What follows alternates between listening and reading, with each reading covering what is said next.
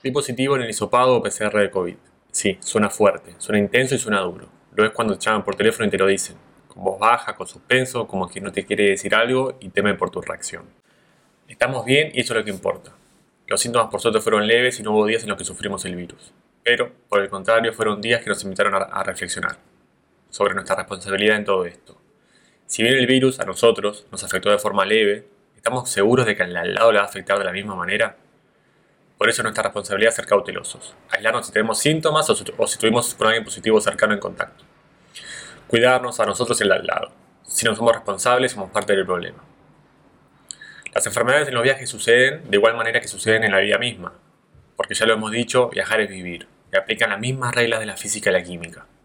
Por eso, también es nuestra responsabilidad lidiar con las mismas cuando estamos en la ruta e intentar ser conscientes sobre sus implicaciones, tanto para nosotros como para los que en tierras lejanas se preocupan por nuestra salud. Tranquilos, que si bien parece un texto apocalíptico, en este episodio tocamos estos temas con el humor y el delirio de siempre. Bienvenidos. Pará. Perdón. Uy, me está a gusto para arrancar. Te corté mal, perdón.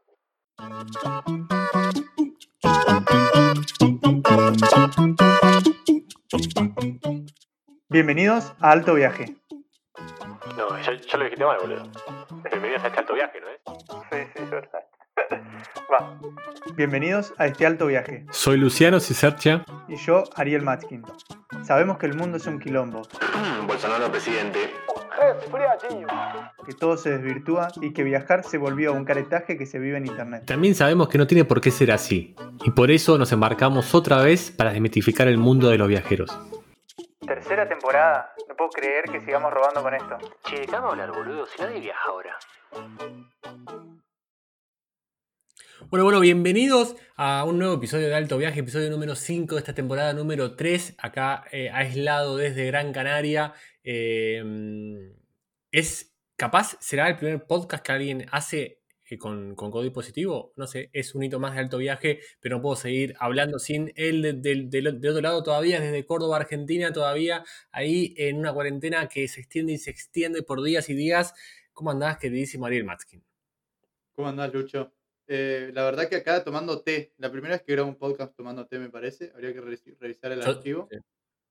Yo, como es, eh, tomando vino. Sorry.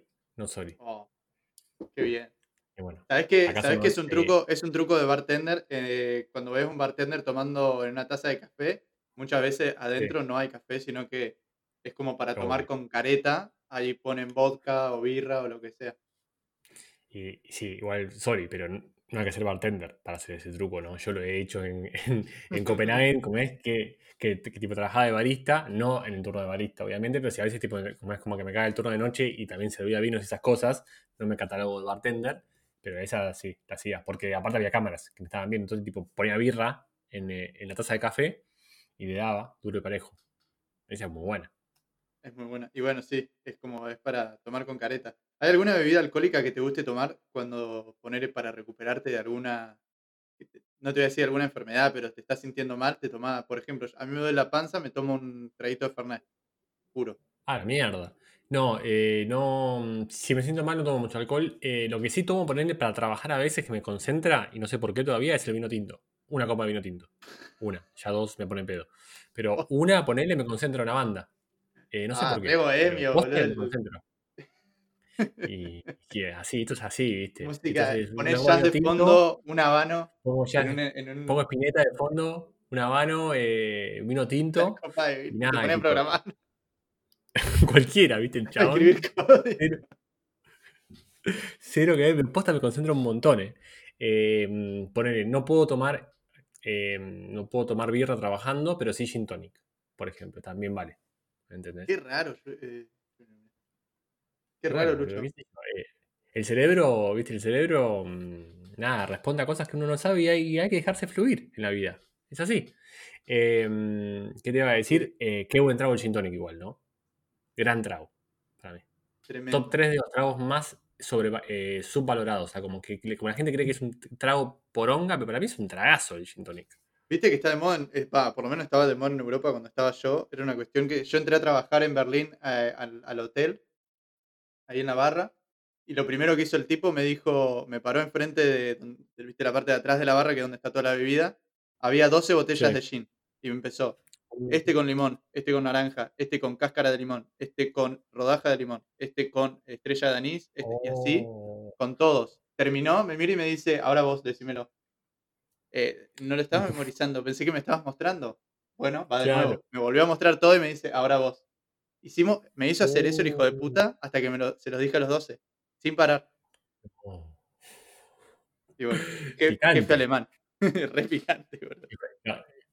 Pero eh, no, es que boludo, eh, es que el que sabe de gin, posta, que es muy exigente.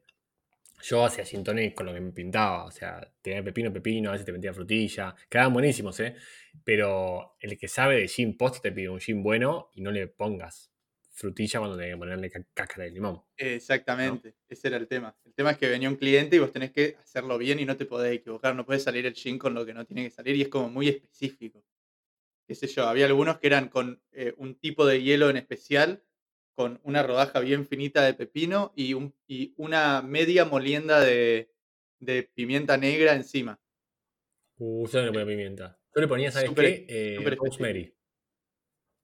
Yo ponía ¿Cómo? rosemary, no sé cómo se llama en español. También algunos-. Eh, no tengo la menor idea y no tengo acceso a la te computadora en este momento, así que porque tengo armado. Tengo enfrente, enfrente mío tengo armado un trípode que se compone de dos libros, la caja de un, de un eh, microscopio de esos de cuando sos chiquito y te regalan, que encontré acá en la pieza de, de Celeste, mi cuaderno Claro, y un trípode artesanal. Todo eso está enfrente mío y atrás está la computadora. Ah, tapa, ok. Eh, igual eh, yo lo busqué por vos, Romero. Eh, como nunca se asumía como- más que Romero era el Rosemary, pero queda muy bien en Gin Tonic. Pero claro, esto, o sea, el que sabe posta, eh, tipo, es un trabajo fácil, pero, pero a la vez jodido de hacer. Es muy exigente. Nada, es exigente que te salga bien.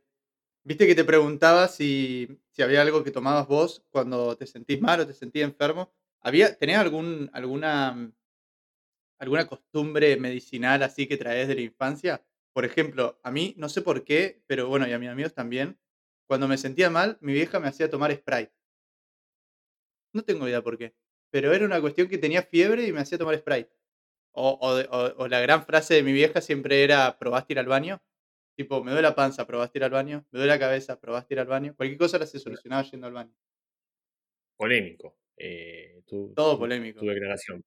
Crianza de los Muy 90. polémico. Pero, sí, eh, no, eh, a ver, siempre el- eh, la del té aplica para todo, ¿viste? Eh, Por ejemplo, en, el- en la escuela, nada, si te sentías mal, obviamente te dan un té, no se discutía. Era eso o nada, o sea, no había eh, Ibupirac, no había ponerle Actron, un té. Vos, tipo, te dolía el tobillo, un té. Te caíste en la carrera, te dan un té. Te, te dolía la panza, un té. Todo té. En casa, eh, no, no, tipo, no recuerdo un remedio que siempre me lo daban. Sí, capaz Ibupirac esas cosas, pero pasa que ya el Ibupirac, ahora que pienso, yo, yo, yo ya era más grande y entonces como capaz decidía yo qué tomar.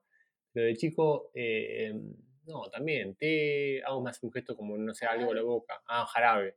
Eh, sí, bueno, jarabe también, pero jarabe para la tos. Eh, no, no. O si no, estaban las pastillitas esas rosadas, ¿cómo se llamaban las pastillitas rosadas? Que, que siempre te daban de chico, o por lo menos a mí, de, para el dolor de cabeza. No, estaba tranquilo. Tomá esta droga, nene, te va a servir. Eh, te va a Eh, servir. No sé qué, era Sí, una, como una pastillita para el dolor de cabeza, que eran rosadas y eran chiquitas. No sé si eran aspirinas, pero el caso es que tenían gustito a Sí. frutilla. Entonces, Aspirina, yo- sí, olvídate, aspirina. eran las aspirinas. Bueno, yo pretendía que me dolía la cabeza para que me den, porque me encantaban. Entonces por No. ahí iba y me clavaba cuatro. Hago muy activa en este episodio del podcast. Del fondo me dicen Mejoralito. Parece que es una marca. No queremos tirar chivo porque todavía no nos auspicia Mejoralito, pero no sé, puede ser esa. Igualmente, viste como es que la aspirina en realidad no era tan buena tomarla. O sea, como que tomabas cuatro, no estaba tan bien eso. Porque no sé cómo es que hacían la Seguro sangre, que- supuestamente. Seguro que ninguna droga cuando tenés 6, 7 años está bien tomar cuatro. Pero Total. Es buena placa también esa. Eh, ¿qué, qué te iba a decir? Pero. mm, No, no, eso. Capaz si. Ah, ahí está. Tengo una. Que no es un remedio, pero me hacía mucho. em, ¿Cómo se llama? Vaporizaciones. Me ponía, viste, agua caliente con una pastillita de eucaliptus, esas cosas, o sea, especiales, eh, especiales para vaporizar. ¿Ah, sí? tipo. La cara eh, por ¿Te sobre la olla. toalla arriba y ahí a respirar. Eso me Mirá. hacía paja, pero me hacía muy bien. Siempre. Bueno. Eso me, me- eh, lo probé más de grande. De chico era pura nebulización. Yo con el socotroco es el. También, también paja, aburrimiento total, pero era, era, era más tranca. Después Sí, descubrí esto, el tipo, esto del orgánico y el no se usaba más y usamos eh, eucaliptus. Incluso Agos, eh, pará, ¿me querés preguntar lo que me querés preguntar o vamos a seguir eh, extendiéndolo? Podés preguntarlo tranquilo, no pasa nada. Bueno, a ver, contanos sobre tu vida. tu- tu- ¿Es una nueva vida o, o es una continuación de tu vida normal de cuarentena, pero ahora con COVID? Ahora sos una estadística. Exactamente la misma para, para mí. Eh, te, te hice tipo, este comentario porque tipo, te voy a contar que Agos, en, tipo, en estos días, como es que, como es, que nos faltaba el olfato, eh, usábamos mucho la de la olla con. esto es backpacker mal, le poníamos una holes la- al agua, ¿entendés? ¿En Para que. tire- ¿Qué? Ah, digamos, miren, ¿por qué le ponías el agua? Para que tire menta. Voy a poner una Halls. Ah, no. ¿Qué, qué era? ¿Cómo le vas a poner un Halls al agua? La gotita de óleo 31. Ah, recheto. Ah, yo, yo pensé que me quedaba un poco Halls, por ahí le ponía. Bueno, no. Eh, me retracto, vamos, me, me miró ¿Cómo le mal, vas a me poner? puteó. Y bueno, ¿Cómo boludo, le vas a poner un Halls al agua? Por eso, este, no sé. Te cambia el eh, sabor. que- o para, entonces no. Claro, bueno, es que justamente buscábamos eso, boludo. Pero eh, no, le ponía un par de gotitas del, del óleo 31 de Jazz, viste que es un aceite mágico. No sé qué tiene ese óleo, mira que yo no soy eh, muy marquero, pero el óleo 31 de Jazz, si, si logramos que nos auspicie un día Jazz en, en este, en este podcast, conseguiríamos productos muy, muy piolas. Pero nada, este óleo es como mágico y le ponía al agua para que haga una especie de vaporización para que uno se, se, le destape la nariz y dos, a ver si olíamos algo porque, estamos perdiendo el olfato. En fin, eh, no, no, mi vida eh, sigue exactamente igual. Yo, eh, nada, hace dos semanas que estamos aislados en casa. eh, obviamente, como es que recién lo contamos ahora, porque mm, no era confirmado mi positivo. Y bueno, como es, cuando fue el lado que fue anterior al mío, no tenía por qué contarlo porque no, quería meterme en su vida privada, obviamente. Pero, mm, bueno, tipo a mí el, el viernes ¿Cómo fue pasado me, me dijeron- Claro, eso, tipo, me dijeron que también era positivo y no, el proceso es, es exactamente igual. Cuando hago estuvo, va, eh, a ver, mi vida actual, como, como tuve síntomas leves, gracias a Dios, eh, no cambió porque no creo más que no pasé ningún día sin trabajar, excepto uno, uno o dos días más que estaba medio cansado, viste, qué sé yo, que me tomé la tarde, ponele. Pero han sido uno, dos días máximo. El proceso, ¿cómo arrancó? Eh, hace dos semanas más o menos, que, como que Agos arrancó con fiebre. Eh, una amiga estaba con fiebre también, entonces nada, como que más o menos, uy, le pegué con la lapicera la- el vaso de vino. Eh, más o menos empezamos a sospechar que capaz había algo, ¿viste? Ya, por precaución, llamamos a sanidad y se activa un protocolo bastante estricto. Eh, te empiezan a llamar todos los días, te llaman banda de médicos, cómo te sentís, que esto que lo otro, tipo, te, te dan un turno para isoparte, para hacer el PCR. El tema como es que España se está volviendo a comenzar a colapsar un poco en tema de eh, cantidad de estudios que se hacen. No en, tipo, en términos de hospitalizaciones por ahora, porque hay mucha gente joven la que, se, lo- es está agarrando. Por ende, hay gente que se queda, como es como vos y yo, aislados en casa. Pero, no sé, a vos le dieron turno tres días después para hisoparse. ¿Entendés? Entonces, como nada. Mientras te dicen, mira, te quedas en tu casa vos y el que convive con vos, en, este caso yo, te dan un par de medidas para que nos aislemos entre nosotros, lo cual en casa era muy complicado, es muy complicado porque es una casa muy chiquita, 28 metros cuadrados. Eh, entonces, pero bueno, lo que podíamos más o menos lo hicimos, a vos tiene sus cubiertos, su vaso, su, todo. Cuando va al baño, la bandina, que esto que lo otro. eh, yo duermo en el sillón, tenemos un sillón que es sillón cama, y yo hace 10 días que duermo ahí, cual ruptura de pareja, eh, pero mm, hago más un gesto como gracias. Eh, y vamos en la cama, esas cosas, porque nada, si tipo, dormimos juntos, el tema de respirar cerca, esas cosas, pues, tipo, era perjudicial, porque tipo, no- eh, hasta ahí no se sabía si yo tenía o no, ¿entendés? Claro. Eh, pero desde que desde el primer síntoma de Agos hasta que a mí me dieron el positivo, pasaron 13 días contados. El tema es que yo de- tipo, tuve síntomas muy leves. eh, y cuando a Agos le dieron su positivo, que fue el, vi- el- este viernes que pasó, no el anterior, o sea, una semana antes que el mío, yo ahí llamé y dije, mira, mira, conmigo una persona positiva, ¿cómo, tengo que hacer? Viernes en Canarias, esto fue viernes 3 de la tarde, dijeron, te llamamos el lunes, no hay, no hay nada que temer, les chupó huevo y el lunes me llamaron, papá igual estaba, estaba sin síntomas, igual, en realidad como es que únicamente he perdido olfato, entonces el lunes me llamaron, me llamó una médica y a partir de ahí me llaman todos los días a ver cómo estoy, me dieron turno para hisoparme, que eso fue el jueves pasado, y al día me, tipo, dieron el positivo. Pero nada, el tema es que desde mi primer síntoma leve hasta que me dieron el positivo pasaron 10 días. Entonces como que ya transcurrí bastante la enfermedad, esto por suerte, sin ningún problema. Únicamente tuve dolor de cabeza y, mm, como es, y perdí el olfato, Vamos, tuvo fiebre, esto hace dos semanas nada más, eh, nada más, hace, hace dos semanas un montón, y, ya- y ya vamos ambos 15 días de, aislamiento. Lo principal, responsabilidad, nos quedamos en casa, eh, compras online, le pedimos a amigos que que nos cosas, mucha fruta, mucha verdura, viste, esas cosas para, para, para alimentarnos bien, nunca se sabe, somos sanos igual, pero bueno, por las dudas. Y nada, mira, si igual yo laburé todos los días de la semana desde que Agus tuvo su primer síntoma, ¿entendés? O sea, a mí no me Sí, no, eso nadie lo pone en duda. Eso nadie lo pone en duda porque igual vos sos medio adicto al trabajo, así que ibas a trabajar de cualquier manera. Sí, total.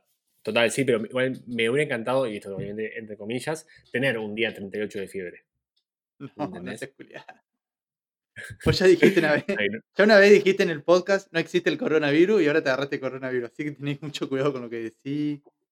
Si te, La intro si de te este tocan, si te tocan los deseos del, del genio, tenés cuidado con lo que deseás. Mirá que los chicos de, que desearon Sí, irse a Tokio ahora están en Tokio. Hola, amo total, sí, sí. No, no, pero eh, nada, eso te digo, es como que. Incluso es raro porque no se ponen mis viejos, obviamente, re preocupados. O sea, imagínate como es que una cosa es para mí, yo, yo tenerlo, o yo ca- capaz tenerlo, y, otra, y tipo, otra es contarlo. Porque hay que tener mucho cuidado con qué palabra lo contás, más que nada a mis viejos, porque te pegás tremendo cagazo, no es una boludez. Y No, entonces, eh, nada, eh, eh, ellos capaz están- estaban mucho más preocupados que nosotros, porque no podían ver nuestro día a día. Nuestro día a día era Netflix eh, a la noche, fin de semana, acá tipo, tirado viendo películas, picada, delivery, porque nada, era como, listo, a disfrutarla. O sea, tenemos 15 días encerrados en casa, al menos pasémoslas bien, qué sé yo, boludo, ¿entendés? Sí, mientras no se sientan Em, mal, es lo único importante, ¿no? ¿Es la Total, primera vez que te enfermaste estando afuera? Eh, enfermarme, enfermarme, sí, creo que sí. La verdad, posta, soy un privilegiado en el tema de salud, únicamente en Australia, cuando estábamos en Buna, que es un pueblito ahí como a una hora de Brisbane, haciendo el trabajo de campo, venían mis viejos en dos semanas, ponele, y eh, yo, yo estaba mal de una muela de juicio que ya me venía jodiendo, que me jodió en, Indonesia, a ver, bueno, capaz eso fue el único síntoma que tuve varias veces durante el viaje, pero nunca una gripe y esas cosas. Pero em, esta vez en Australia, esa infección de la muela de juicio me, se prolongó, o como se diga, a eh, una angina o algo así, porque viste como es como que está todo relacionado medio eh, ahí atrás en la boca. Y estuve una semana con fiebre y no podía tragar esas cosas. Eh, vinieron mis viejos y se me pasó el día. A vos me hizo, ¿no? Me dijo, esto era porque estabas nervioso, que esto que lo otro. Eh, Puede ser. se mira, Puede, puede mira influir. Eh, pero esa fue la única vez que incluso falté al trabajo. A vos quiero opinar, me parece. sí, eh, Era la primera vez que conocía a tus papás y no podías hablar. pero vos estás, pero tipo, vos conocés a mi viejo, ¿no? Yo, yo, ya- yo ya lo conocía. La primera vez que lo conocer. Y que me enfermé por vos, decís. No, que te quedaste sin voz en una situación. Claro, eh, tipo, estudiable, ponele. Muy, muy ejemplar. No, no, que yo me enojaba porque era la primera vez que veía a tus papás y. Ah, vos trabajaste conmigo me enfermé, no sabía eso. No, no, por eso. Cortita parte. Eh, eh, no, pero nada, venían mis viejos y posta que las tipo dos semanas anteriores no podía comer porque no podía tragar, boludo. O sea, te- tipo, tenía la garganta hecha mierda, la muela de juicio, todo. Es más, dejé de ir a laburar dos días ahí en, en la farm eh, eh, porque no podía, estaba con fiebre y a mí eso, eso sí nunca me pasó de, de viaje. Claro, caen mis viejos, boludo. Y me dicen, estás re flaco, Luciano. Y sí, hacía dos días, como que- dos semanas como es que tomaba sopa. Después no podía tragar. Eh, esa fue la vez más heavy. Lo que, lo que se que preguntando los oyentes es ¿por qué no ibas al médico? ¿Tenés seguro de viaje? ¿Te cubría? Ah, ah, ahí estamos. Eh, no, en, en esa época no tenía seguro de viaje. En esa Sí. época estaba con. No, es que. Eh, sí, sí, pero no pará, porque yo cuando llegué a Australia el primer año tenía, eh, tenía Medicare, porque con, porque era eh, con pasaporte italiano podés aplicar al, al- al servicio de salud de Australia. Ahí Ok. con un convenio. Pero el tema es que, mi- es que bueno, eh, como es esto, para, lo- para los que no lo sepan, que están en Australia o que están por ir a Australia, en- cuando, cuando el COVID lo permita, si vos tenés la, la- la tarjeta de salud italiana, la, se llama la Tessera Sanitaria, podés aplicar un convenio para que te den Medicare, que Medicare es como el sistema de salud público de Australia, ¿sí? El tema es que mi Tessera Sanitaria eh, tenía, ponerle, cinco meses más de vigencia. Por ponerte un ejemplo, ¿entendés? Cuando apliqué. Como estábamos en Buna, era el día 5, mes 5, día 1. ¿Entendés? Algo así. Como que se me venció. Entonces Claro. estaba sin, sin, sin salud ni pública ni privada. Eh, entonces iba a la farmacia como buen backpacker. Igualmente esto es algo que no se debería hacer nunca. ¿eh? Eh, le- ese hecho estar sin seguro médico. Eh, nada, entonces fui a la farmacia, les conté un poco lo que tenía y me recetaron medicamentos. Y fue, fue algo más eh, casero, digamos. Nunca más lo hice, pero bueno, en ese momento como que no me quedaba otra. Y nada, mm, tipo meta remedio para, para la garganta, para la muela. Aparte, claro, sin saber qué era bien lo que me pasaba, porque yo, yo no sabía cómo si era la muela de juicio o si era eh, la garganta, qué verga era. Después, tipo, un poco me di cuenta. Y nada, igualmente, posta, cayeron mis viejos y, y me acuerdo del momento clave, eh, patente, estábamos comiendo sushi al día 2 de que habían llegado, porque obviamente como caen tus viejos, ¿qué haces? Vas a comer lo que nunca comes cuando no están tus viejos. Eh, y mm, tragué un coso y sentí como, como se me liberó la garganta. Fue zarpado. Y a partir de ahí eh, mejoré. Qué Analicen loco. ustedes. ¿Vos? ¿Qué onda? Contame vos. El, po- Porque ya el hablé poder del ya sushi. Voy hablando. El sushi, zarpado. Es un sushi mágico. Estoy hablando de Ariel hace 15 minutos. Como adelante, como es. Contame algo vos. ¿Qué onda? Estamos ya en historias sin contar, ¿verdad? Estamos en historias sin contar. Listo, cortina, pum. Musiquita. Tu, tu, tu, tu, tu. Hay historias que vivimos que nos marcaron, esas que no olvidamos, historias que a veces evitamos o que reflejan un tabú. Esta sección se llama Historias sin contar. Yo tengo varias historias eh, con el tema de enfermedades, accidentes, eh, temas por el estilo, viajes sin seguro. La primera me pasó en Nueva Zelanda, trabajando en una plantación de kiwi. Lo que hacíamos era la parte de, se llama pruning, que era Sí. tipo tijeretear, no me acuerdo si eran los árboles, los árboles hembra o macho, uno de los dos. Era como cortar ramas y tirar para abajo. Las plantaciones de kiwi son como, crecen en forma medio de techo y esto eran de un metro cincuenta yo mido unos 70 y pico, entonces era cuestión de estar todo el día agachado, mirando para arriba, cortaba con la tijera y tiraba ramas para abajo. En una de esas, cerca de Año Nuevo, me cayó una rama, en el- tipo, me cayó una- un pedacito de rama en el ojo, me lo saqué y me olvidé. No. Justo pasó que fue cerca de Año Nuevo, entonces nos fuimos de viaje con dos amigos y yendo en el auto ya, me empezó a llorar el ojo. Y me empezó a llorar el ojo y me empezó a arder, me empezó a llorar. Ya como al segundo día de viaje, me acuerdo que estábamos en una ciudad, eh, no me va a salir el nombre, creo que era Napier o algo así. Y les dije a mi amigo, che, está todo bien. Aparte veníamos chupando y fumando como si no hubiera mañana. Y Claro, le dije a mi amigo, eh, yo con un ojo no veo, le digo, me parece que hay que ir al hospital. Así que fuimos al hospital. ¿Estamos corto de eh, faso o algo? Ir al hospital.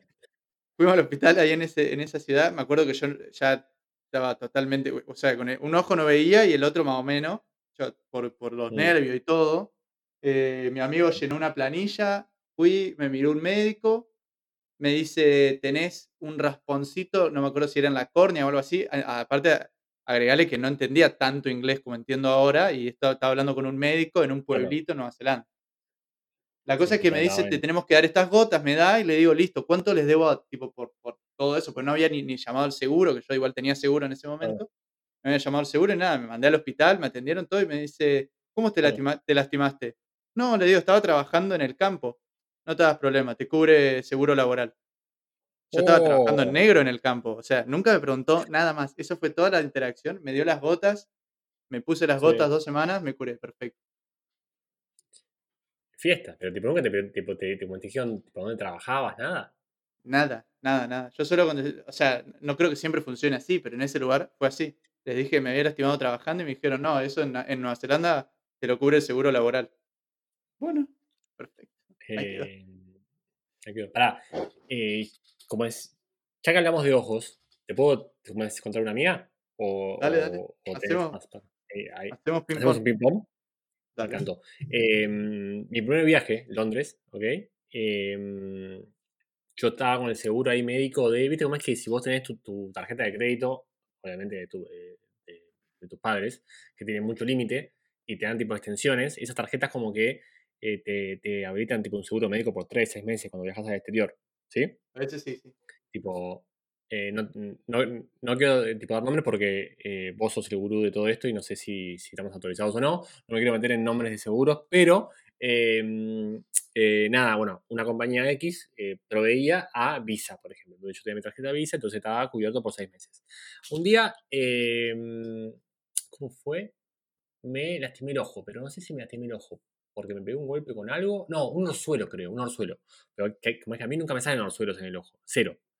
El tema es que yo soy muy sensible a los ojos. Incluso si algún día eh, mostramos este video como que estamos grabando mientras hacemos el podcast, me van a ver con anteojos. Entonces la gente me dirá, ¿por qué no usas eh, lente de contacto? No puedo. Soy muy sensible al ojo, no me puedo poner el, el lente de contacto, no puedo. O sea, como que me tocas el ojo y salto.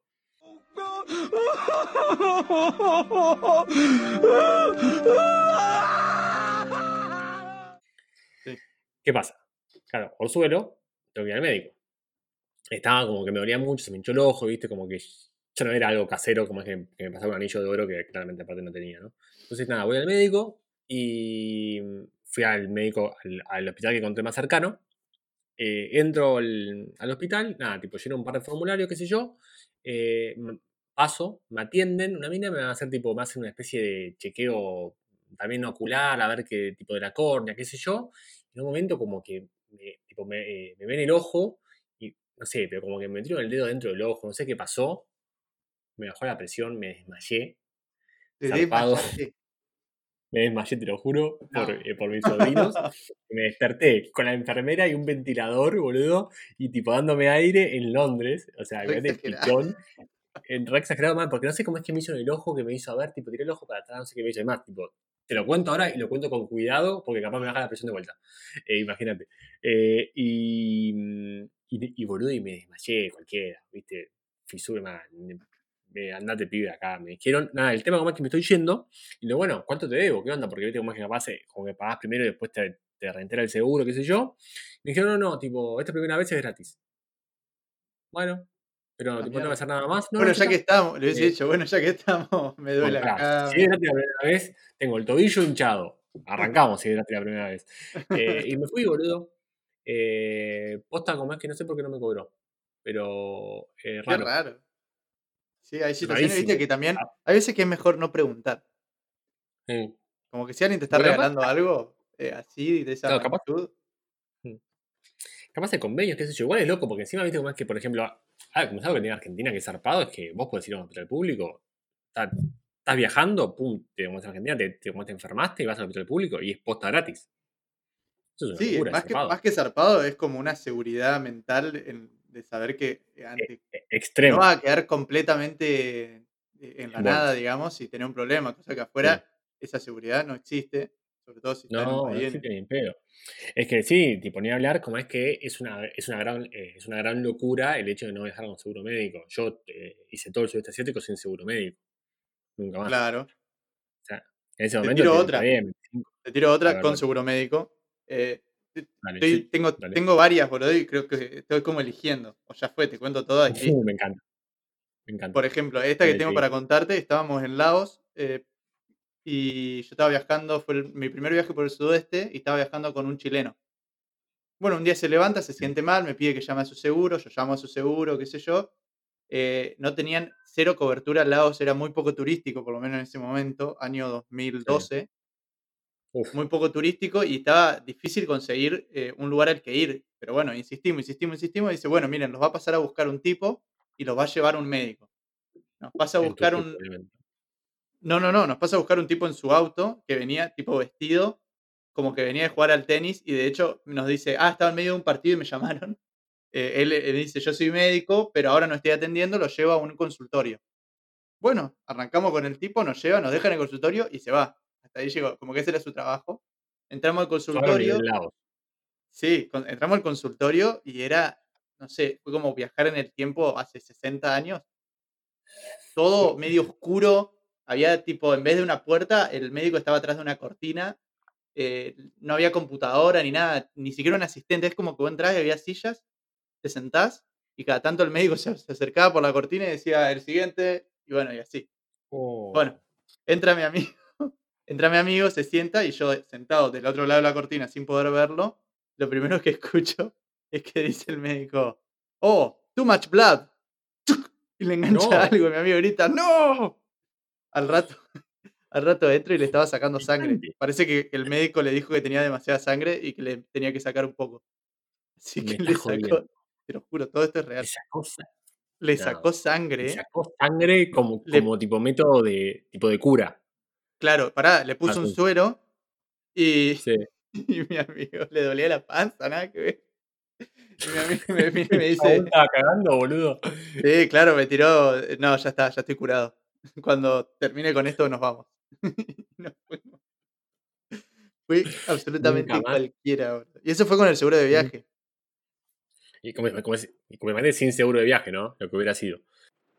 Y acá llegó el momento chivo del programa. Les juramos que no hicimos este programa para traer este chivo, pero nos pareció que era eh, eh, idóneo y no podíamos dejar de tirarlo. En caso de que estén buscando un seguro de viaje, sabemos que es complicado, pues COVID, pero en caso de que lo estén buscando, tanto Ariel como yo tenemos links de descuentos y de afiliados, así que nos los pueden pedir. Ustedes pagan igual o incluso pagan mucho menos que si lo harían por su cuenta y nosotros nos llevamos una comisión, lo cual nos ayuda a seguir viajando y les, les estaremos eternamente agradecidos. En caso de que no estén buscando un seguro de viaje, porque obviamente, como dije, es entendible cómo nos ayudan, pueden compartir este, eh, este programa en las redes, en las historias, eh, nos pueden seguir en Twitter, arroba alto viaje, ok, nos pueden seguir en Instagram, arroba una vuelta por el universo, no es un por, es una X, ese soy yo, arroba viajando guion bajo vivo, ese es Ariel.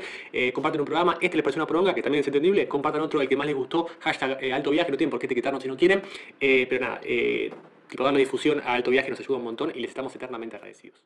Lo que tenés uno vos con el tema del seguro de viajes eh, es que vos te, tipo, como te re, compenetrás con la persona que te pregunta y tipo te pide un link y como que vos casi lo asesorás o casi un asesor comercial. Yo por ahí soy muy pajero con esas cosas. Me piden un link, se lo paso, y, pero no sé, eh, no sé las reglas, no sé si, che, también me pasa como es, eh, no sé, me piden mi link, ponerle esto, eh, asegura tu viaje. Y che, y yo me voy a Kuwait. ¿Vos sabés si cubre ataques de leopardos? No, no sé ni dónde buscar si cubre o no, ¿entendés? Entonces como que me cuesta Sí. mucho más asesorar, eh, asesorar porque me da paja. Vos, yo te veo mucho más metido en el tema. Sí, porque me gusta, porque igual está relacionado con viajar, que es lo que nos gusta a nosotros, y, y hay, hay tanto humo en todo lo que tenga que ver con viajes que eh, no es por hacerme auto, eh, autoidolatrarme, pero trato de vender lo menos humo posible. Y es más, si la persona me dice consigo uno más barato y yo no le puedo ofrecer un mejor precio, contratalo, amigo. Yo, si yo, si Claro. yo fuera vos, contrataría el más barato también. Así que no, no, Obviamente. como que voy por ese lado. Sí. Igual está lleno de letras Em, chicas. Pensá que un- un, eh, los términos y condiciones de un contrato de seguro de viaje común tienen como 50, 60 páginas. ¿Quién lee eso? entendés? No, nadie, Em, olvídate. Es muy Eh, finito y, el es- segu- y la aseguradora, todas, de la, de la A a la Z, todas las aseguradoras, no importa lo que pagues, van a hacer todo lo posible por evitar que pagarte, por evi- evitar cubrirte. Porque así ganan ellas. ¿Entendés? Es que es una negocio. Es es una Obviamente que- porque- Obviamente que mientras más pagues, mejor te van a cubrir y, y más te van a cubrir. Pero igual, si pueden eh, lavarse las manos, se la van a lavar. Y sí, boludo, porque, eh, o sea, vos pensás más que, está- que, que lo que está en juego es tu salud. Entonces, eh, mientras más grande sos, o sea, mientras, mientras más responsable sos, o sea, más consciente sos de que no podés viajar, por ejemplo, sin seguro de viaje, porque es tu salud. Entonces, ¿qué, qué- qué haces? O sea, el tema de asegurar algo, salud, una casa, lo que fuere, es una negocio. O sea, fortuna de plata, y el negocio no está en la cuota que pagás. Está en que después, esto que decís vos, hay tanta letra chica que se aseguran, o, como que hacen todo, hay que pelearla, pues. Tipo, no es que te enfermas, te enfermas y después tenés que pelearla para que te lo paguen de vuelta. Claro. A nosotros, nosotros viajamos por. ¿Sabés por dónde viajamos encima sin seguro de viaje? Por la India. Fuimos. Nepal y India. El seguro se nos venció, ponerle dos semanas antes de entrar a Nepal y seguimos viajando como ocho meses más sin seguro de viaje. ¿Por qué? Porque estábamos en Nepal y estábamos viendo hacer el circuito de Annapurna y buscamos, dijimos, bueno, contratemos un seguro, aunque sea por estas dos semanas, pues nos pasa algo allá y eh, un, qué sé yo, que te vaya a buscar un helicóptero, creo que habíamos averiguado que salía como 4 mil dólares. Que te vaya a buscar un helicóptero, nada más. Después tenés no. todos los gastos médicos y qué sé yo. Entonces averiguamos y ahí fue donde la primera vez que nos topamos con la letra chica, que era que los seguros de viaje no te cubren accidente deportivo y es más, todos los seguros de viaje, va, la gran mayoría, te cubren hasta 3.500 metros de de- sobre el nivel del mar. Más de eso se considera que estás haciendo montañismo Oh, y, y estás haciendo montañismo, ya no, no, no te cubre el un montón de seguros de viaje se lavan las manos con eso, ¿entendés? Entonces no, no nos convenía sacar el ningún seguro que no sea deportivo y los seguros deportivos salen un huevazo. Así que ya fue, dijimos. Y empezamos a tirar sin seguro y seguimos tirando y seguimos tirando. Nos enfermamos en la India, tiramos sin seguro y bueno, por suerte, toco madera, no nos pasó nada nunca, pero fue la última vez igual que viajamos sin seguro. Eso iba a decirte, como es eh, no recomendable viajar sin seguro médico, ¿no? Eh, acá, mm, si nos están escuchando, nada, no estamos haciendo apología de, de viajar sin seguro, al contrario, creo como es que fue- eh, ambos hemos sido bastante responsables en, en viajar sin seguro. Creo que son etapas, qué sé yo. Sí, ahí en la India suerte, me, ah, mm. cuando me indigesté, me- que me indi- nos indigestamos porque aparte tomábamos agua de la canilla, tratada Tranca. con un tratada con, con potabilizador, pero bueno, a veces no, una vez no funcionó y, no- y nos infectamos. Pará, y pará, era ese tema, ¿Es no íbamos a ir al hospital. ¿Es el mismo potabilizador que vos halagaste el episodio pasado? ¿Es ese Ese mismo? potabilizador fue genial. Imagínate que estuvimos tomando agua durante seis meses de la canilla en, en Nepal e Y India y nunca vez.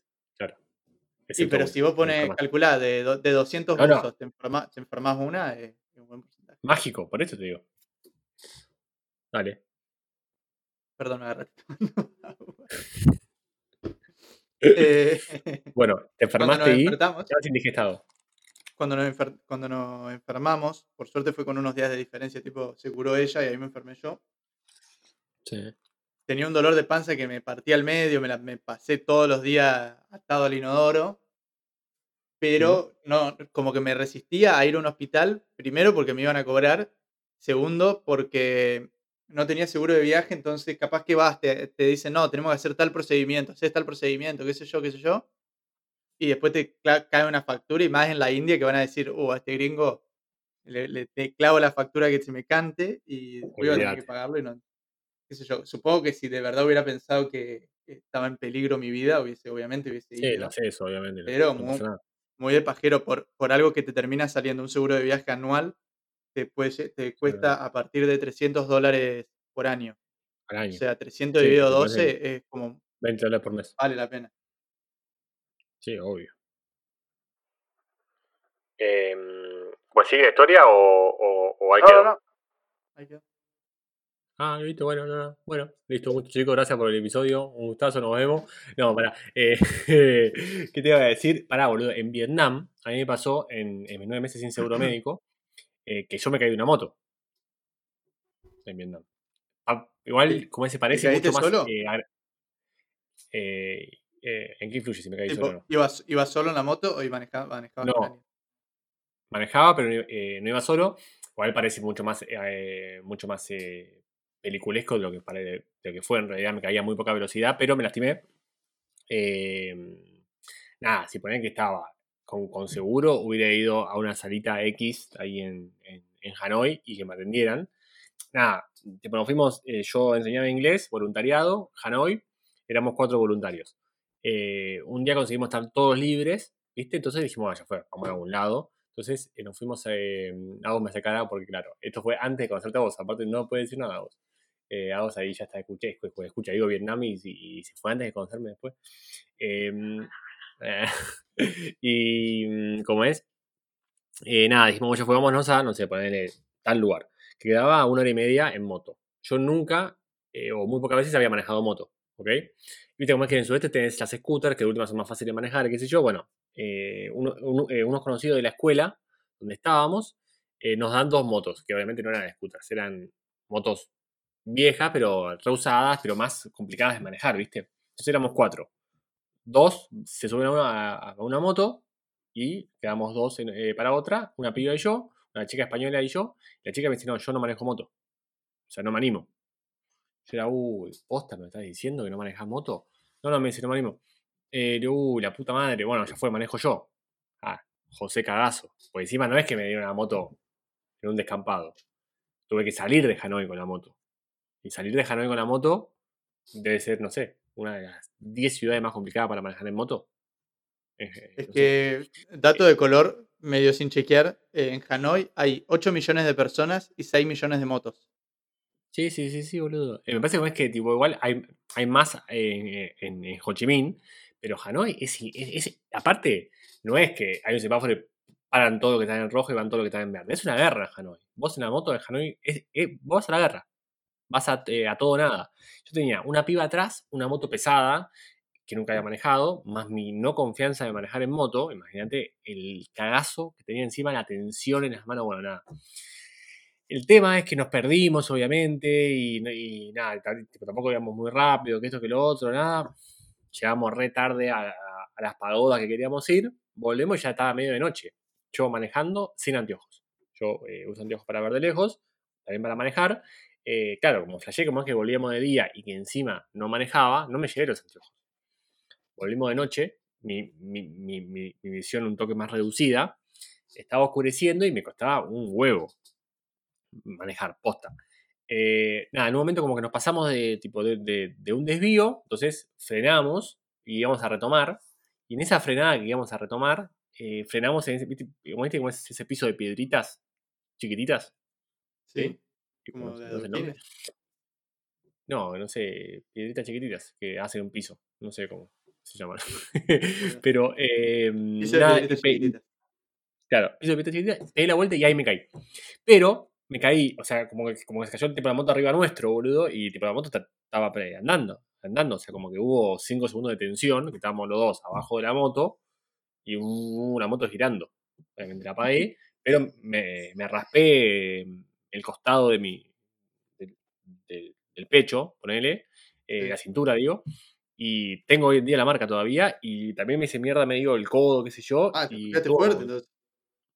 Sí, tampoco que el codo me chorreaba sangre. Tenía tipo raspado tipo frutilla, pero una frutilla avanzada. No es que, o sea, en un momento como que me tuve que poner una gasa, ponente porque perdía sangre, cero, ¿eh? Pero me dolía y también encima, encima tipo quedaba todavía a manejar de vuelta. Hasta Hanoi, estábamos en la loma ¿Y del la moto? Y la moto no le pasó nada, intacta. Eh, porque tipo, el golpe en sí fue muy, fue muy liviano, fue a muy poca velocidad y fue un. Nada, como que se cayó la moto, ¿entendés? Y, pero nada, estuve como 3-4 días poniéndome alcohol, qué sé yo. Yo creo que si, hubiera, si, tipo ahí tenía seguro, me iba a una clínica el otro día, ¿entendés? Para que me den algo más, una crema, algo, boludo. Acá me quedó la marca porque me cuidé mal la piel yo después, ¿entendés? Porque no me puse ninguna crema, porque. porque no me cuidé bien. ¿Sabés que, me, ¿Sabés que yo también me caí de una moto? Con Celeste en Indonesia, no en Vietnam. No sé por qué, ya me parece que fue más intenso que lo mío. No, no, no, no, no, fue súper tranca. Eh, estuvimos tres, tres días manejando a full, recorrimos toda la isla de Bali a morir en la moto. Y yo había manejado solamente una vez, una vez antes, cuando tenía 12 años, y también me había caído. Así que Ah. era como que ya había un, un antecedente. Aparte, mi hermano había manejado en, en- en Tailandia una moto uno- unos años antes y también se había caído. Y mi viejo que anda en moto, que viaja en moto, se había caído dos veces. Así que había todo un antecedente de, de que me iba a caer. Pero bueno, pasaron los tres días y, y como decís vos, tráfico de mierda, me recostaba, iba con las hojotas pegadas al suelo, así las dejé hechas pelota, ahí raspando porque me daba miedo caerme, qué sé yo.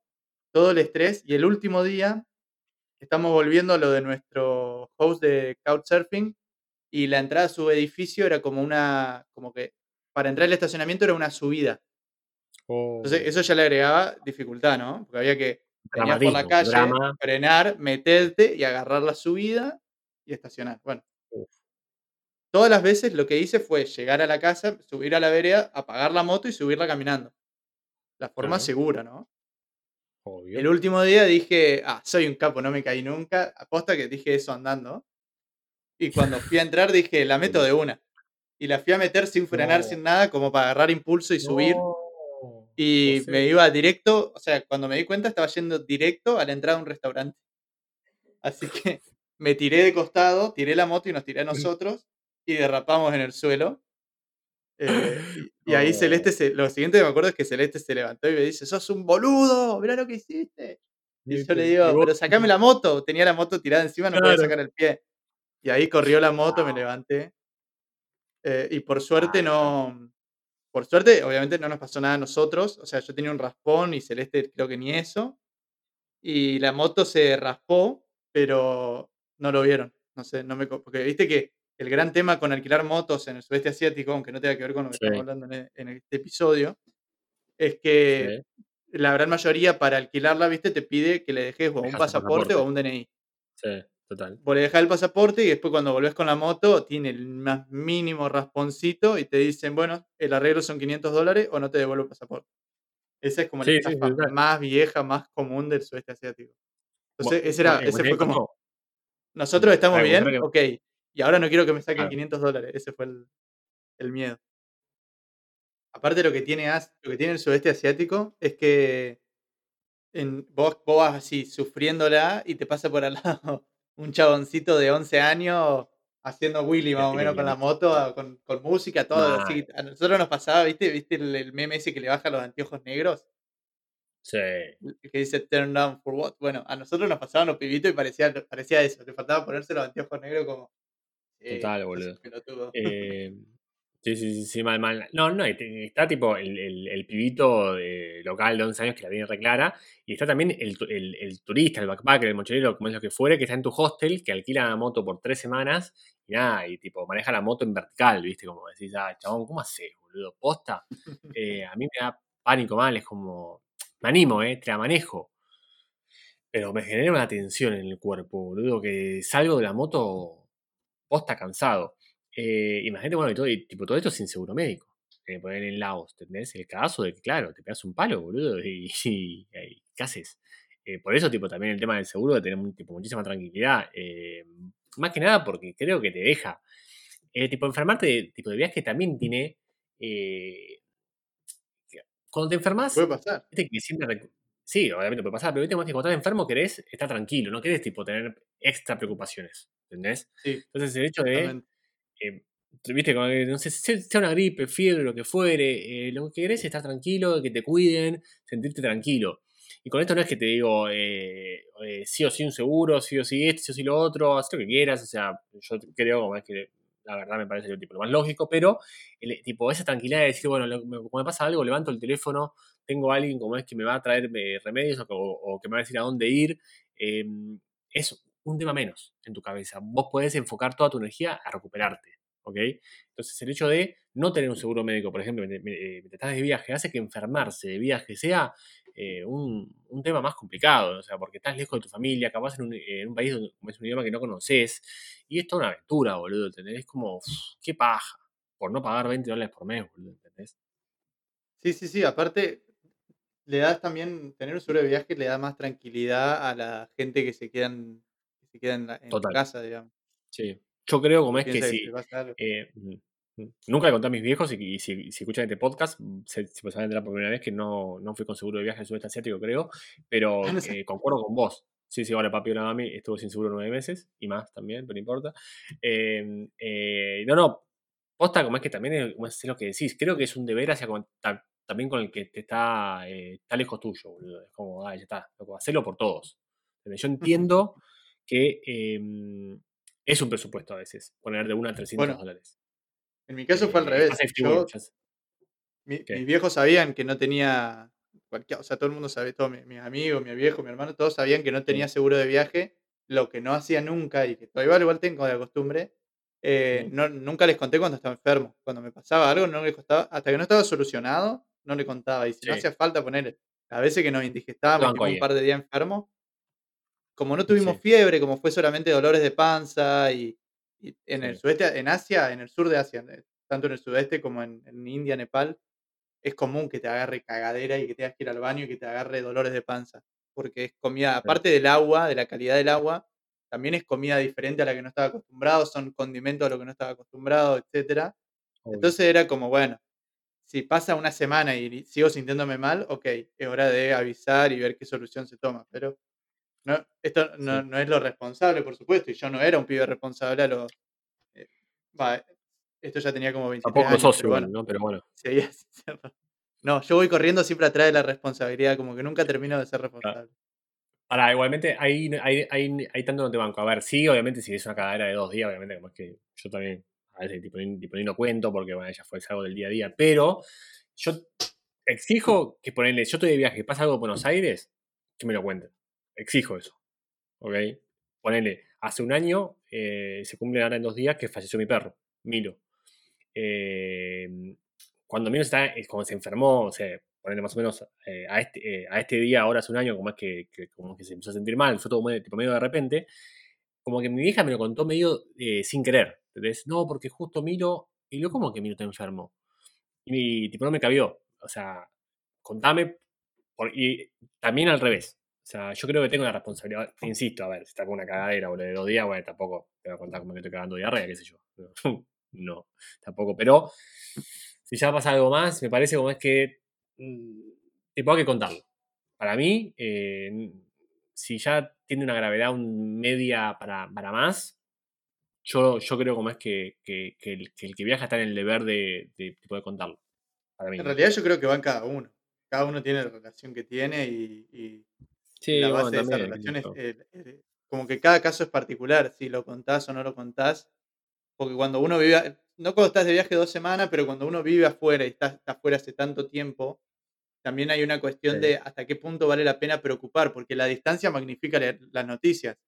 Lo que Sí, vos le decías a tu vieja, COVID, me duele la... Vos estás- hace un año que no estás en tu casa y le decía a tu vieja que estás en, en Laos, que es un lugar misterioso del que Mm. nadie sabe nada.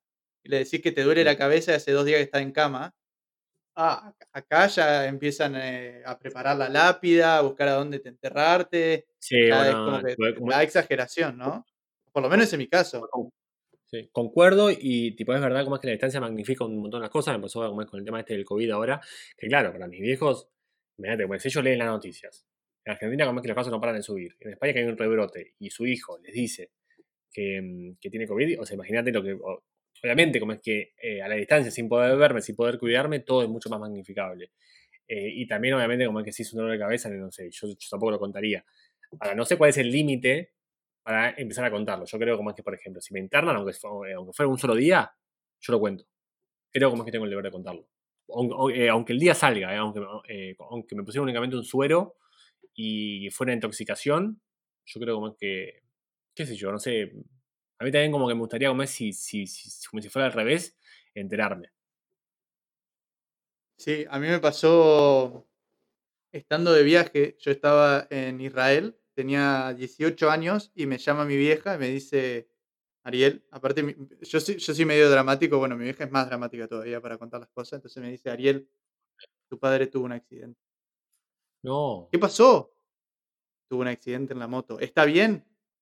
Estaba viajando por Chile y tuvo un accidente. ¿Y qué pasó? ¿Está bien? Tardó Claro. cinco minutos en decirme, yo estaba desesperado y me dice, sí, sí, no le pasó nada en realidad, se lastimó la pierna nomás. Ah, bueno. Empezá por ahí, mujer. Pero claro, ¿Cómo por los cinco minutos que yo estaba así, porque te dicen algo y vos no estás ahí y no le ves la cara, bueno, qué sé yo, ahora hay videollamada también. Se puede hacer videollamada y ver la cara, pero como que hay noticias que hasta que no estén, no se resuelva por qué lado van, cuando mientras son una incógnita, creo que yo por lo menos no las cuento o no siento la necesidad de contarlas. Una vez que ya sé qué es lo que, o para dar información concreta, no decir, estoy viendo, sí, creo que tengo, no. Para mí cuando mandás una noticia hay que mandarla bien concreta.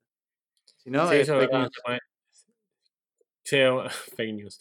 Em, cuando vos, tipo, como, como por ejemplo, con los síntomas, yo le conté a mis viejos, em, pero sí, o sea, eh, también cómo lo contás eh, cambia todo, porque eh, depende de qué palabra usás.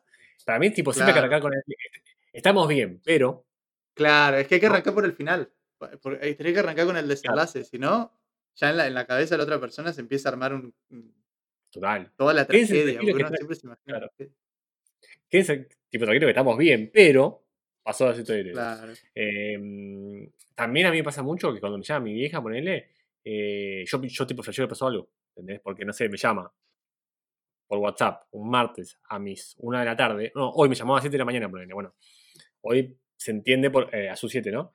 Por, por todo esto, capaz se despertó y quería saber cómo estaba. Pero a veces pasa, también me llama un día X, a esa hora, ¿entendés? 8 de la mañana en Argentina. Yo digo, ¿pasó algo, boludo? Entonces yo atiendo, ¿qué pasó? Así, ¿entendés?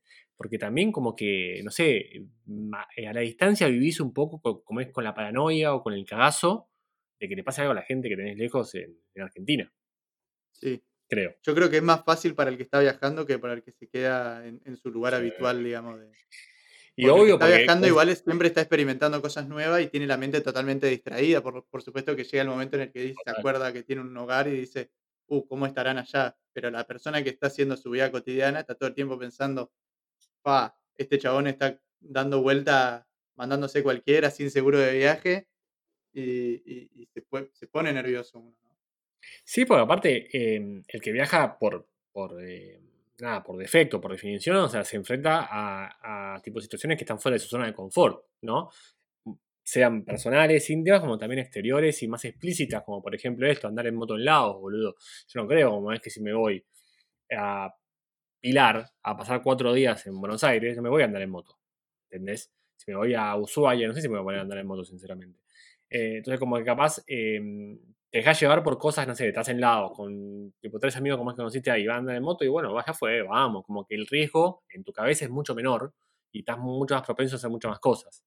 Eh, entonces, concuerdo de que para el que viaja es mucho más fácil, al menos no sentir ese miedo o ese pánico constante. El que se queda quieto en- su lugar, como por ejemplo la familia, yo, yo, o sea, ojalá mi hijo viaje un montón y conozca el mundo, ojalá también conozca con nosotros, pero en caso que lo haga solo, yo también, o sea, aunque yo eh, haya viajado una banda, me va a costar un huevo, o sea, porque para hijo se habrá sido jodido, creo, como también para los tuyos. Sí, sí, aparte, justo te iba a preguntar. Yo soy un culiado, aparte. Yo llamo, yo llamo una vez cada dos semanas, una vez por mes. No, mucho. Yo, Sí. como es una vez Yo, por mes, yo he llegado a llamar una vez por mes. Tuve periodos. ¿Cuál fue tu récord? Tipo, ¿Cuál fue tu récord de que llamaste a tus viejos? O sea, tiempo que pasó. No me lo sé exacto, pero dos meses, tranquilo puedo decir que he estado dos meses sin llamar. No, yo tanto no, yo un mes. Un mes, y pero tipo, no del choto, ¿eh? pero se me pasa volando. O sea, como que no. Yo por, Cuando hablamos. sobre todo en periodos, ¿eh? sobre todo en periodos, ponele cuando estábamos viviendo en el desierto australiano, todos los días eran exactamente iguales. No pasaba nada, ni había posibilidad de que pase algo. No podía ir a un club a jugar, algo, no podía hacer nada. Entonces a mí me rompía Mm. las pelotas llamar y que me digan, contate algo. Anda, Llevo un mes trabajando en el desierto. ¿Y cómo está el clima? Hace calor. Claro. Nada, Sí, sí, sí. Eh, era igual, eh, Cuente Banco, yo también eh, comenzamos a ponerle habla mucho más seguido que yo. Yo, como, bueno, tipo, insisto, eh, eh, estos días fueron anormales, ¿no? Pero mm, si no, yo con mis hijos hablo cada, cada 21 días, ponele. Y como que ambos eh, entendimos, o sea, ellos y yo, o también con, incluso con mi hermana y mis sobrinos, ¿eh? Mis sobrinos yo capaz tipo, lo llamo cada tres semanas. Eh, pero como que todos entienden que cuando llamo, llamo con la mejor onda y capaz hablamos una hora, ¿entendés? Me pasaba antes, cuando recién arrancaba a viajar, que capaz hablaba mucho más seguido, y, y tipo esto que, me- que decís vos. Y no, no, tipo, no, no cambiaba mucho mi día a día. Entonces, tipo, no, no, no tenía nada para contar, y esa llamada que capaz era para contar cómo estabas, era, era, era tipo una llamada con, con voz de orto, ¿entendés? Con mala onda, con mala vibra, que, que restaba más de lo que sumaba. Entonces empezamos a extender el periodo, digamos, que nos llamábamos. Y, pero bueno, a veces posta, pasa un mes. A vos, tipo, no lo puedo creer. A vos te habla mucho más seguido. Y. Pero como que ninguna de las dos partes se siente ofendida. Es como, bueno, cuando pinta hablamos y hablamos una banda, ¿eh?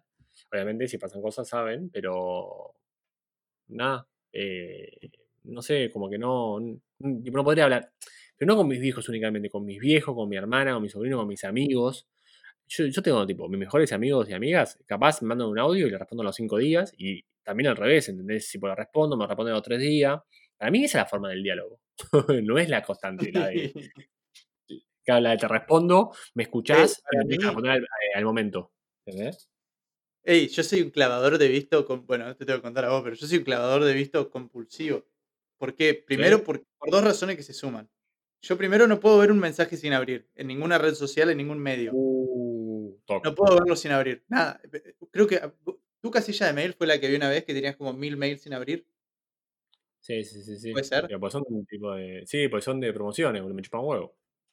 Eliminalos. Yo no puedo, no puedo tener cosas sin abrir y que estén ahí. Entonces, así. Bueno, Ok. es más, o sea, eh, tenemos, por ejemplo, le cuento a los oyentes, tenemos un mail conjunto que funciona para el laboratorio creativo, que es el mail de alto viaje. Sí. que ahí llegan los mails y, y no importa para quién son, yo los abro y después los vuelvo a marcar como sin leer para que los abra Lucho si son para él. Porque igual yo tengo que ver, abrir y ver qué hay adentro. ¿Eh? Ah, pero. Que yo también hago eso igual, ¿eh? Pero ahí lo dejas tipo eh, sin leer, por ende hay un mail sin leer.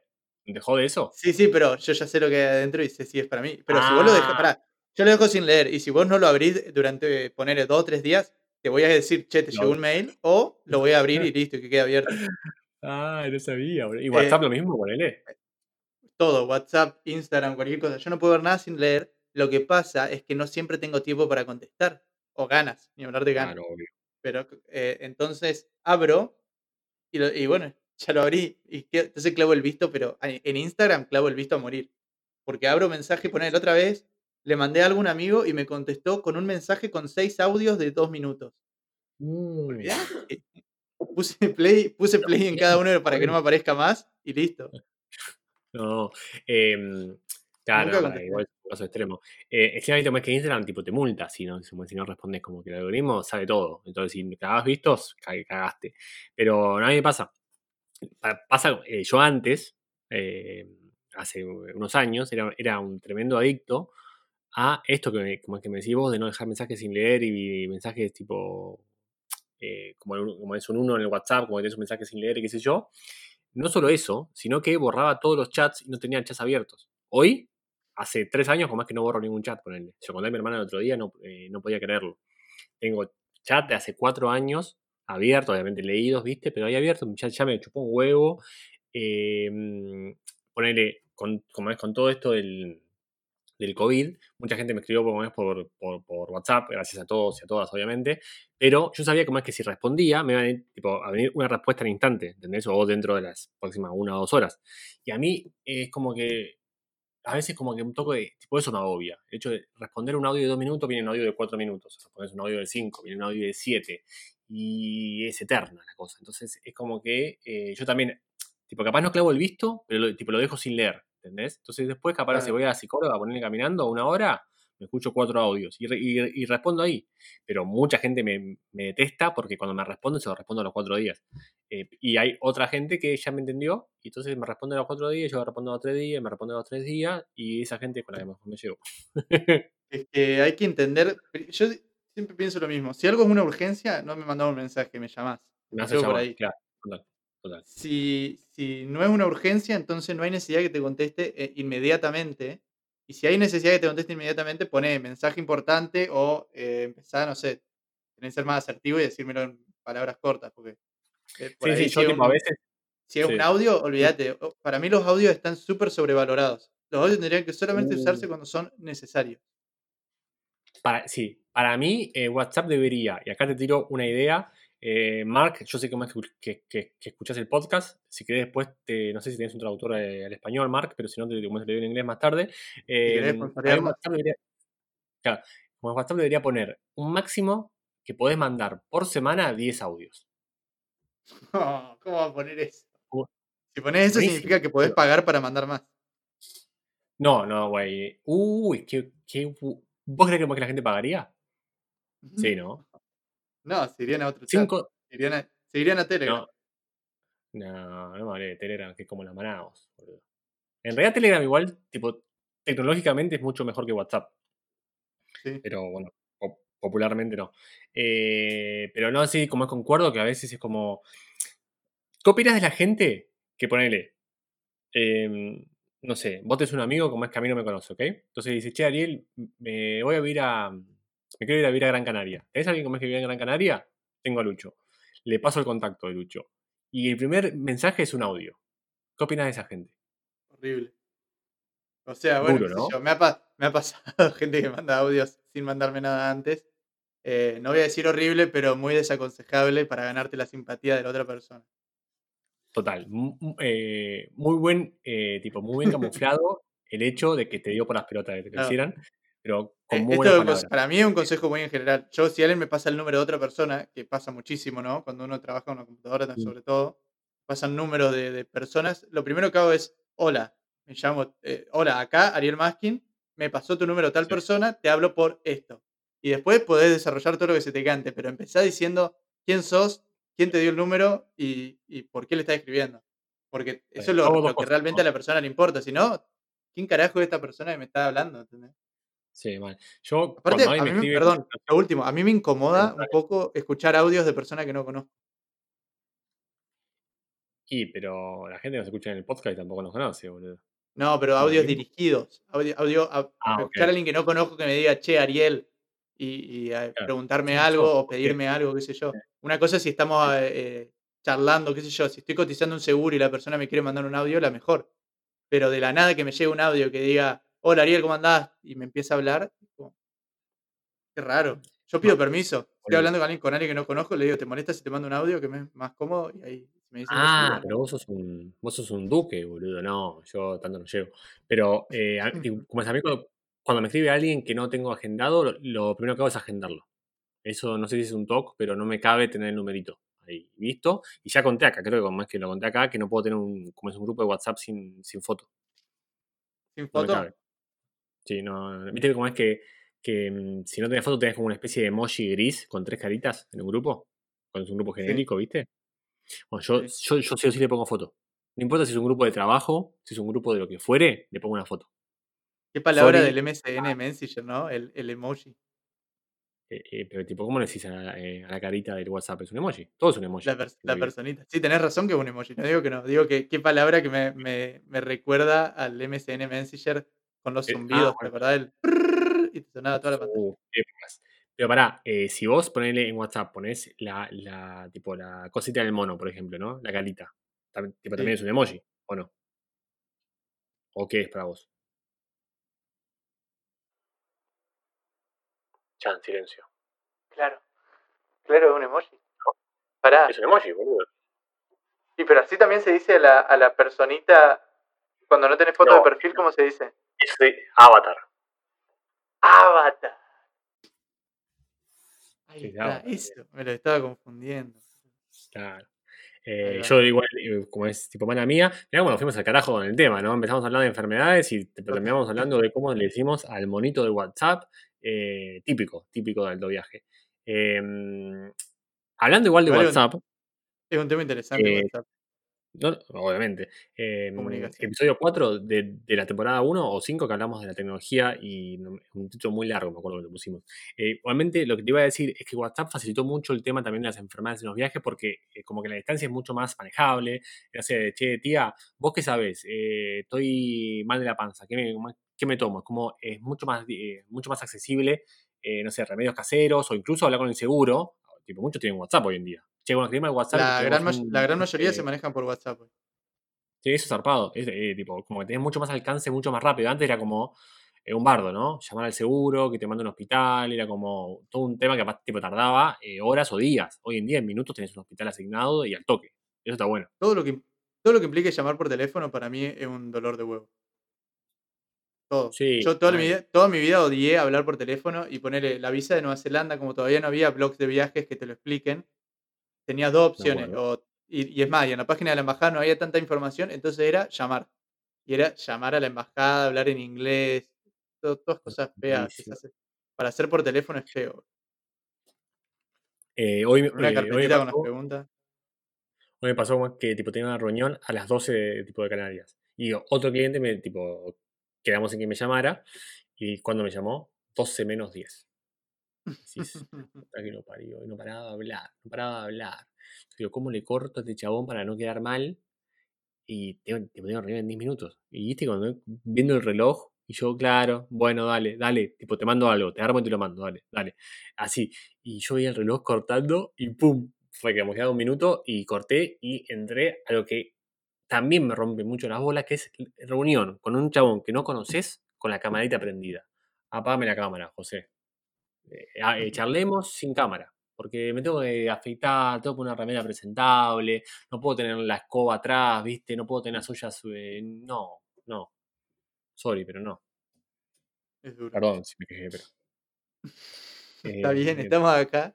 Este es un espacio decirlo. seguro. Estamos acá para descargarnos.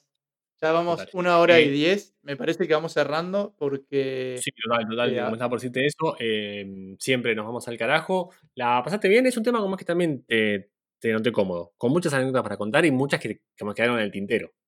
quedaron varias anécdotas en el tintero. Me doy cuenta que soy una persona bastante. em, que, que no voy a decir mocha, pero me descuidado. Entonces me han pasado varias de estas cosas de, de enfermarme o tener accidentes Sí. en los viajes. No, yo igual. Pero bueno, por suerte, Estamos- por suerte, me, nunca nada demasiado grave, ¿no? Porque igual, qué sé yo, tiro una cortita última. Una amiga se cayó eh, haciendo esquí en Francia. Estaba trabajando en un centro de esquí. Esquiaba desde chica, la tenía re clara. Un día agarró y dijo, es más, el día de su cumpleaños, voy a tirarme en, en vez de en esquí, en, no sé cómo se dice, en skate. ¿Viste? En, en las No, tablitas. No, en el no. Snowboard. Snowboard, ahí está. ¿Cómo? Bueno, perdón, boludo, tengo menos deporte de nieve. Que, bueno, se tira en, la- en snowboard, se hace pelota, se quebró TV peroné. La llevan al No, hospital, la, la enyesan, la operan, todo, todo, todo. Ella total segura de que la iba a cubrir el seguro. Después el seguro le dice, ¿a qué altura estabas? 4.000 metros. ¿Y cómo- qué, te ca- qué estabas haciendo cuando te caíste? Esqui- eh, snowboard. No te cubrimos. Eh, acortando la historia, se fue de Francia sin pagar y no puede volver a entrar. Picante, no podemos decir el nombre, ¿no? Claramente. no, Sí, ¿cómo va. decir el nombre? Qué picante. Eh, qué pena, estamos ya en el final, pero me acordé de algo. Eh, ya a contar igual, después veremos eh, cómo edito la cosa. Eh, cuando eh, hace. Me acordé de dos cosas. Una, un amigo que se fue a Australia hace poco, volvió acá a conocer a Canarias, y un amigo de, de tipo este amigo, surfeando, se clavó la, la, la quilla de la tabla. ¿Viste cómo es que tipo, la, la, la tabla de surf tiene tres pititos atrás, abajo? Sí. Sí, a veces cinco, a veces uno, a veces tres. Bueno, Eso se los que llama surfean piola, quilla. Los que surfean piolas eh, tienen metálicos o, digamos, más punzantes. Yo, por ejemplo, pichón, tengo uno de plástico que si me lo pego en la cabeza no pasa nada, pero los que tienen tablas más chetas. Y este chabón se pegó tremendo palo y se clavó la quilla en el tobillo. Yo vi una foto, Clavó, tipo, No. se, le, se le insertó. se clavó, tipo casi, le- tipo casi le corta el pie. Se le clavó feo. No se le clavó, sino que como que le pegó y le pegó duro. Eh, no sé si este chico está, está escuchando el podcast, porque tenemos mucho público en Australia, así que está escuchando. eh, eh, lo, lo- lo invitamos, como también invitamos a todos si tienen dentro de viajes con enfermedades que nos las manden, ¿no? Nos pueden mandar por Twitter, arroba alto viaje, ok, o a Instagram, arroba una vuelta por el universo, no es un por, es una X, ese soy yo, arroba viajando guion bajo vivo, ese es Ariel, nos encantaría saber sus historias, pueden compartirlas por stories y, los- y nos etiquetan, hashtag arroba alto viaje en Instagram, sino también por Twitter, digamos de la nada de meter chivo, no podés creerlo, Ariel. Em, Sí, bueno, y una hora trece. y era hora, ¿no? Em, este pibe, como ves, em, este pibe nada, eh, sin seguro, boludo, y tuvo que ir al hospital, eh, Ah. fortuna, pero como que Australia tipo se lo financia. Puede pagarlo en dos años, ponele, pero claro, si llega al país sin pagar, sabe que no, entra nunca más. Esto era uno que te iba a decir, y la otra, eh, me lo olvidé. ¿Qué te iba a decir? Que estaba bueno, boludo. Eh, Inventala. No, te puedo inventar porque no me acuerdo. Era algo del seguro de. eh, no, se me fue. Se me fue, mirá qué boludo, porque era, porque era mejor la segunda que la primera. No tenía que más que haber contado la primera. Eh, vos me estabas contando de tu amiga que hizo snowboard. Ah, me acordé. Listo. Nos vamos con Agos a Tenerife, con unos amigos, ¿no? Eh, volvemos. Estamos en el aeropuerto, lluvia torrencial en Tenerife, qué sé yo. Un toque merma la lluvia, salen muchos vuelos, pero el nuestro no sale. ¿Ok? Lo cancelan. Vamos a, eh, tipo, al mostrador de la, tipo, de la compañía y dicen, mira, o no, eh, únicamente eh, les ofrecemos el vuelo que sale el día siguiente a las 4 de la tarde, el día siguiente era un lunes. Si no quieren ese, si, tipo cogen este vuelo, mira cómo cogen una palabra española, ¿no? Si agarran este vuelo, eh, es gratis y les pagamos el hospedaje esta noche. Si no agarran este vuelo, tienen que pagar un vuelo por su cuenta y no le pagamos el hospedaje. Yo eh, me saqué nivel Dios. Yo, que trabajo desde casa, que me chupa un huevo, donde estoy un lunes a las 4 de la tarde, al frente de 50 personas. Pero vos quién te crees que somos? ¿Vos qué haces un lunes a las 4 de la tarde? ¿No trabajás? ¿Cómo me vas a tener el tupé de decirme a las 4 un lunes? ¿Pero vos qué te pensás que es mi vida? Que yo puedo no trabajar un lunes así, resacado, ¿eh? Pues claro, digo, me indignaba, boludo, que únicamente te paguen un vuelo a las 4 de la tarde un lunes y si no, no te pagan el hospedaje. Bueno, me dicen, si no te gusta, llená una hoja de reclamo. Anda a cagar, una hoja de reclamo te voy a llenar, que eso queda archivado abajo de la caca de tu perro, boludo. ¿Vos me estás cargando? No, no, y tipo, ¿cómo termina la historia? Bueno, eh, como llamo el seguro, le digo, mirá, me pasó esto. Me dice, "Sí, no, pero no cubrimos eh, desastres meteorológicos. ¿Por qué desastre me estás hablando? Se está garuando. Y no, pero eh, entonces tuve que ir a pedirle a la aerolínea una hoja de por qué suspendió el viaje. Y los pusieron, perdón, ahí, pongo un pi, pusieron eh, eh, que fue por, fuerza mayor eh, meteorológica, por ende el seguro se, at- se atajó de esa y no, y no pagó ni el vuelo ni el hospedaje de esa noche. Indignado, ¿eh? como pocas veces en mi vida. Sí, sí, sí. Sacado. Funcionan, así funcionan los seguros, o sea, qué sé yo. Eh, es un bajón, pero eh, eso es como una regla universal de los seguros, digamos. Si ellos se pueden atajar, se van a atajar. Y todo lo que es fuerza mayor, fuerza mayor es como la, la frase clave para que Oh, nadie se haga cargo de tu problema. Es como fuerza mayor, mayor. ok. Que se, que se caen los pasajeros. ¿Viste los Simpsons cuando Como lo- Homero tiene como un lo- pase? la- perdón, un segundo antes de los Simpsons. Sí, Las aerolíneas hacen lo mismo, ¿no? Tener algún problema y de fuerza mayor, problema tuyo. Chupalo, olvídate. ¿Viste es cuando en los Simpsons Homero tiene un pase que puede entrar a todos lados? Sí, tengo este pase. Tipo, entro al baño de mujeres, tengo el pase para, para entrar. Eh, soy de viejo, no sé si te te acordás. Eh, pero Sí, me acuerdo me está me dice, me dice, bueno, no pasa nada, me dice Agos. Yo, peor. ¿Qué no pasa nada? ¿No pasa nada qué? No, no. Y, y- que decís indignado y lo peor que te pueden decir es no pasa nada. Uy, boludo, lo que putea esa señora pobre. O sea, sin, sin, sin perderla fuerte, pero lo- eh, no, no, no. Yo soy, yo soy de los que tema- dicen no pasa nada igual. Celeste es, los que- es de las que se enojan y yo soy de los que. Bueno, Mira, eh, un claro. vuelo, eh, un vuelo de Air New Zealand. No sé si, si íbamos a Australia o volvemos a Australia, qué sé yo. Una, una zafata me tira, obviamente sin querer, pobre, eh, café en, encima mío. ¿Viste? Yo estaba con un vuelo del orto. Mal. Y, y se ríe de fondo. Un vuelo del orto, mal. Yo no quería que la mina, no sé, boludo, me pasara primera. Yo quería que me, que me- que me pidiera perdón. Nada más. O sea, y y la mina no me dijo nada. Y seguía. Le digo, al menos me podés dar una servilleta. o sea, eh, insisto, no quería como es que, eh, ya está, no pasa nada, pero que al menos se, se- se- se hiciera cargo. Y a vos me dice, tipo, me toca a vos y me dice que tenés mucha mala vibra encima. Oh, Ay, te explotaste. ¿Cómo me estás cargando? Le digo, mala vibra. No, no, no, todo el vuelo peleados, 14 horas, ya, porque claro, Australia, Argentina. Eh, uy, qué bronca me agarró, boludo. Digo, ¿cómo te pones del lado de la zapata que se me tiró el café ella? Pobre, la mina igualmente no fue su culpa, ¿no? Pero quedamos ahí de fondo opina. Nada, Ariel, eh, dijimos que íbamos una hora 10, llevamos una hora 19 y seguiré, y seguimos delirando, empezamos a hablar Mucho de COVID, nos fuimos para- che, mucha Mucha historia, participación boludo. de agua. Sí, Agos estuvo activísimo hoy. Me encanta, ya como es la próxima, capaz se mete ahí eh, y, y tipo roba el micrófono. Eh, Te podemos poner un micrófono. ah, como se dice que te extraña, igualmente es que, es que Ariel, tengo un micrófono tan bueno que se escucha, porque vos está lejos, ¿eh? Y se la escucha, es tremendo. Yo, ah, dice que yo grito, eh, no puedo hacer nada en esta casa, Ariel. Es tremendo. Pues- dice que grito, pues, no grito. A mí también me retan Eh, por, por gritar en esta A mí también, sí, que- pero bueno, el podcast sigue. Nada, Ariel, una hora 20, la pasamos muy bien, ha sido un, un gran, gran episodio. A lo que nos escuchan este jueves, cuando viene vamos a, ¿vas a decir algo? Podés decir algo si quieres. Es tu momento. Eh, ¿Qué haces? ¿Un, tipo, un saludo a, los, eh, a tus fanáticos? Ah, bueno, celeste. Eh, nada, eh, me cortó el impulso. Te decía cómo es como cuando vos agarraste la moto y quisiste subir para arriba con el impulso del, mm, del camino. Eh, los que nos escuchan este jueves, espero que les gusten, espero como es que lo, como es que lo disfruten. Insisto, si tienen sus historias, nos las pueden mandar a cualquier de, nuestros canales de redes sociales. Ya los he dicho. Eh, si los escuchás en cinco años, ojalá como es que sigas viajando por el mundo y siempre con seguro médico. Te lo pedimos, por favor, cuídate, cuídate a vos y a tus seres queridos. Ariel, nos vemos en la próxima. Hasta la próxima. Ba ba ba ba ba ba ba ba ba ba ba ba